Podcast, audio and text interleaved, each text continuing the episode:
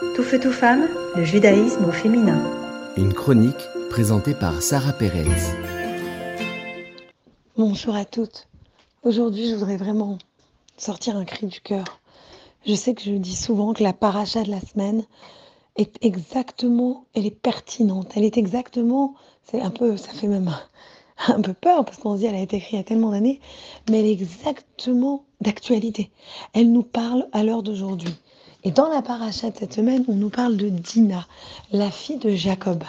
La fille de Jacob qui est arrivée dans un nouveau pays et qui est sortie pour se faire des copines. Et elle est attrapée par un violeur qui s'appelle Shrem, le fils de Hamor. Et d'ailleurs, Hamor en hébreu veut dire un âne, sans commentaire. Et voilà que il viole Dina. Et pas seulement il la viole, mais il la kidnappe, il la garde et il ne la rend pas. Et son père va carrément demander à Jacob, au père de Dina, tu sais, finalement mon fils il aime bien ta fille, il voudrait se marier avec elle, alors on n'a qu'à marier ton peuple avec mon peuple. Et tout son village se tait. Il y a le silence. Personne ne parle. Et oui, ça vous rappelle quelque chose? Bien sûr, Hamas et ses terroristes, et tous ceux qui ont pris malheureusement nos otages en Israël et qui les gardent encore. Et le monde est silencieux, et le monde se tait. Alors regardons la réaction de ses frères. Shimon et Lévi, les frères de Dina, qui ont 13 ans à l'époque, n'acceptent pas, n'acceptent pas qu'on puisse traiter leur sœur de cette manière. Et les deux décident de venger son honneur et de récupérer leur sœur qui est kidnappée. Et voilà que Shimon et Lévi, d'ailleurs c'est pour cela qu'on les appelle à ce moment-là des hommes, et c'est pour cela que la bar mitzvah, l'âge de la bar mitzvah, est à 13 ans, parce que c'est à 13 ans, on apprend ça de Shimon et Lévi, que l'on devient un homme. Et donc Shimon et Lévi vont voir euh, et Hamor et leur disent, si vous voulez notre sœur, eh bien faites une, la Brit Mila, faites la Brit Mila, et vous pourrez la garder, vous pourrez la marier, vous pourrez vous mélanger à notre peuple. Et voilà que les deux et toute leur ville font la Brit Mila. Le troisième jour après leur Brit Mila, quand le peuple est affaibli, Shimon et Lévi viennent et tuent tout le monde. Ils tuent tous les hommes de la ville. Et quand ils rentrent, Yaakov les rebuque, leur, leur dit mais deux choses. Il leur dit pourquoi vous avez fait ça? Pourquoi vous nous avez humiliés? Et la deuxième chose qu'il dit un peu, c'est et maintenant tous les peuples vont vouloir peut-être nous attaquer. Et Shimon et Lévi comprennent très bien ce que leur père veut dire.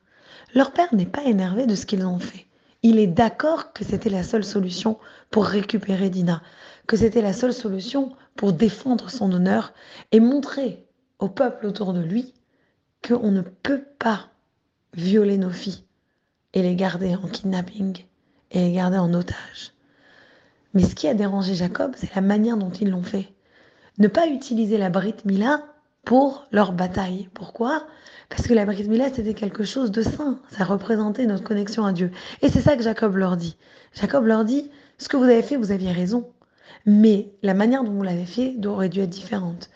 Et à sa deuxième, son deuxième argument, quand il leur dit, mais tous les peuples vont peut-être venir nous attaquer. Shimon et Lévi lui répondent très justement, puisque Jacob est d'accord avec eux après cette discussion. Ils lui disent au contraire, maintenant ils vont voir qu'on ne peut pas jouer avec nos filles, on ne peut pas les insulter, on ne peut pas les traiter comme un objet, on ne peut pas les toucher. Et le tout le monde va nous respecter. Et c'est exactement ce qui se passe. Et il y a une grande discussion entre le Rambam, le Ramban et le Maharal. Les trois se posent la question, quand une personne, par exemple Shrem, qui lui a violé Dina, est-ce qu'on n'aurait pas dû juste tuer Shechem Pourquoi tuer tout le peuple autour de lui? C'est une question qui est très valide. On pourrait entendre nos détracteurs nous dire mais pourquoi vous allez envoyer des bombes à tous les Palestiniens? Il faut juste tuer ceux qui ont fait des choses. Et la réponse, elle est très profonde. Si c'était une personne qui avait attaqué et les gens autour de lui le remettent en question, lui disent Hé, c'est d'ailleurs une des sept mitzvot de Bnei Noir. Si les gens en question lui remettent en question et lui disent Hé, mais qu'est-ce que tu as fait? Mais pourquoi? Mais comment? Mais nous ne sommes pas d'accord. C'est honteux. Rends cette fille, ne la garde pas en kidnap, en otage comme ça. Alors là, ils ne sont pas responsables, ils ne sont pas coupables de ce que l'autre personne a fait. Mais dans cette situation, ils sont tous restés silencieux. Ils n'ont pas fait de jugement contre Shechem. Personne n'a essayé de le remettre à sa place. Personne n'a essayé de lui dire que c'était pas bien. Il y a eu un silence. Et le silence, c'est de la complicité. Le silence, c'est une action négative dans ce moment-là. Parce que si tu te tais, c'est que tu es d'accord. Et c'est pour ça que je répondrai. Aujourd'hui, on a malheureusement nos filles qui ont été violées et le monde est silencieux. Mais que se passe-t-il Si vous êtes silencieux, alors pour moi, vous êtes tous aussi coupables. Tout feu, tout femme, le judaïsme au féminin.